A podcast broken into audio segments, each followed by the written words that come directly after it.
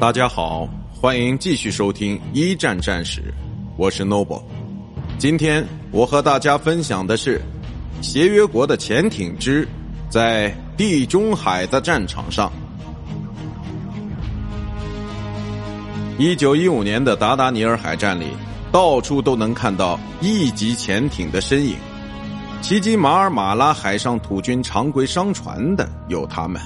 炮击土军沿岸设施的有他们，攻入君士坦丁堡的也有他们。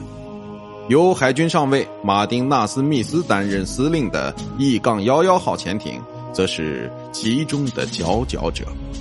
曾在三次巡航中击沉二十七艘蒸汽船和五十八艘其他种类的舰船。虽然有四艘 E 级潜艇在穿越达达尼尔海峡时被击沉，另外又有九艘在抵达马尔马拉海后在行动中失事，但总体来说，英军舰艇还是赚了。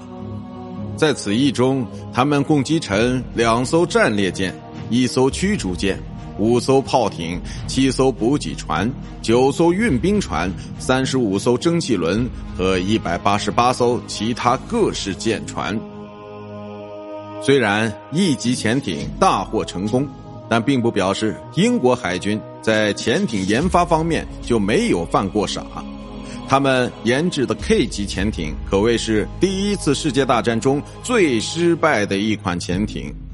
这种不能独立行动。必须配合英国大舰队才能发挥作用的潜艇，在上浮和下潜的过程中都很笨拙，每个动作的完成都需要花费大量的时间，而一旦他们潜入水下，就连本方的舰船都找不到他们了，由此产生的事故和意外简直不胜枚举。一九一八年一月三十一日晚，在苏格兰海域进行的一次军事演习中。K 杠四号潜艇就被五月岛之战中曾经登场过的英国巡洋舰派出的 K 杠六和 K 杠七号潜艇给撞击沉没了。